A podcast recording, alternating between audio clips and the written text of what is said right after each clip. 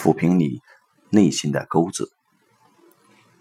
如心存斗志，也会激起对方的斗志；如大发脾气，对方也不会冷静。所以，必须向对手示好。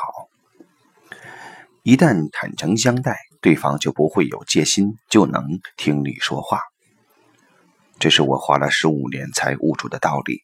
以后无论我如何多嘴，也不会激起人的反感了。摘自日本小说家山冈庄八的著作《德川家康》。一个朋友总是和他先生吵架，稍微了解一下他们吵架的细节，就会发现他们总是以“你的”句式讲话，这样讲不了几句，吵架就开始了。所以，我劝他以后多用“我的”句式讲话。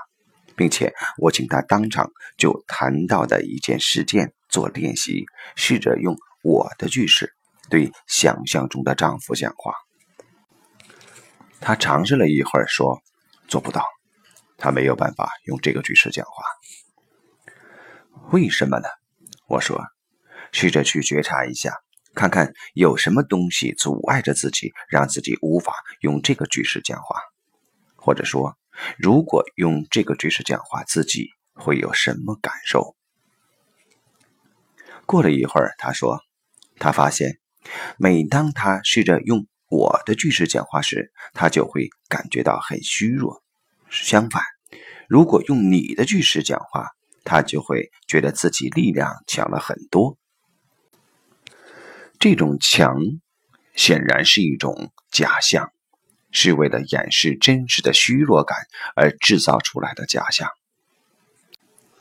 这个小故事反映了我们为什么爱用“你的”句式，因为当用这个句式时，就意味着不是我，而是你要为发生的一切负责。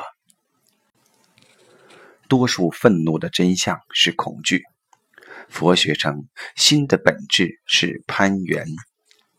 这句话的意思是，我们的内心无时无刻不在忙着与其他事物建立关系。说这句话的责任的本意是，因为心是如此繁忙，所以很难有纯净的时候。在我看来，攀缘没有什么，关键问题是我们会按照固有逻辑去攀缘，结果就陷入了心早就有的幻想，而不能如实的看待事物。攀援的方式，用心理学的术语来讲，就是投射与认同。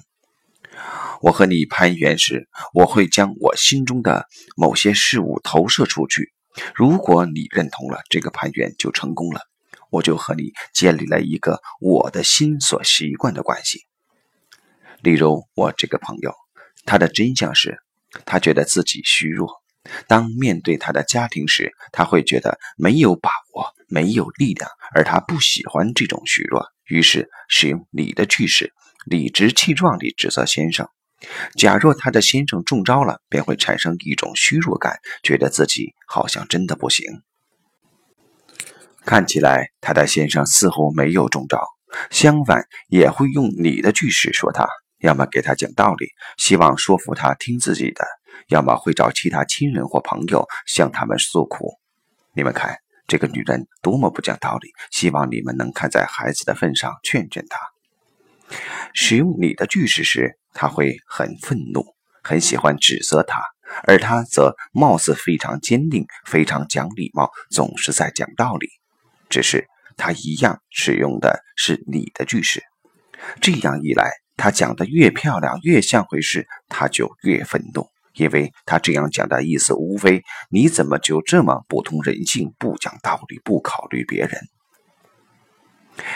听上去他讲的似乎是有道理的，但他一样丝毫不谈自己，这也是将事情的全部责任推到了他身上，而他自然不能接受，于是会爆发出更大的脾气。如此一来，他和他的互动方式就是一个恶性循环。他们对彼此的火气会越来越大，说的话也越来越难听。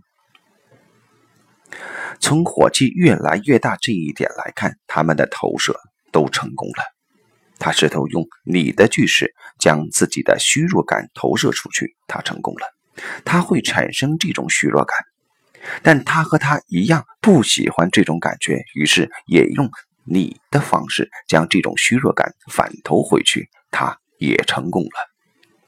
他也会产生新的虚弱感，严重的时候，他觉得活着真没意思，会想死，于是转而用更剧烈的你的句式攻击他。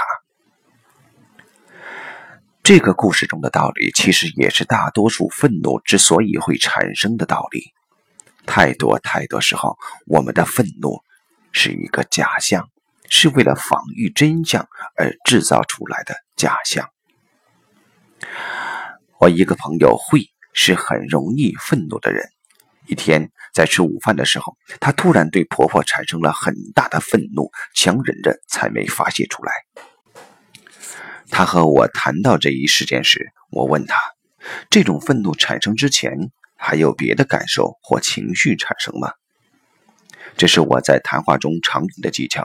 很多时候，我们会认为自己产生了某种情绪、感受或看法，认为事情就是这么一回事。但假若试着去觉察的话，便会发现，在这一情绪、感受或看法产生前，还有其他的感受产生。那个在第一时间产生的感受可以称为原初感受，找到它就可以发现问题的根本所在，而其他的感受、情绪或想法都是我们自己制造出来防御这个原初感受的。听我这么说，会静下来，细细体会自己的感受，并发现，在对婆婆产生愤怒前，她有一种恐惧产生。她担心婆婆不爱自己，这真是很有意思的事情。本来是担心婆婆不爱自己，但却迅速将这种担心转化成了愤怒。本来是渴望关系的亲近，但却立即转化成了疏远。可以问问你自己：当你过去产生某种愤怒的时候，是不是有同样的心理转变过程？我认为，这个世界上的许多愤怒或攻击行为，尤其是亲密关系中的愤怒或攻击行为，是一种假象，是用来防御恐惧而得不到爱而制造出来的。可以说，本来真相是渴求爱而又担心得不到的虚弱感。也就是说，我担心不配爱，但却立即转化成了你句式中的愤怒。表面意思是我才不在乎你，并向对方传递一个信号：你不配得到爱。这样一来，我们就将自己的虚弱感投射了出去，令对方产生了虚弱感。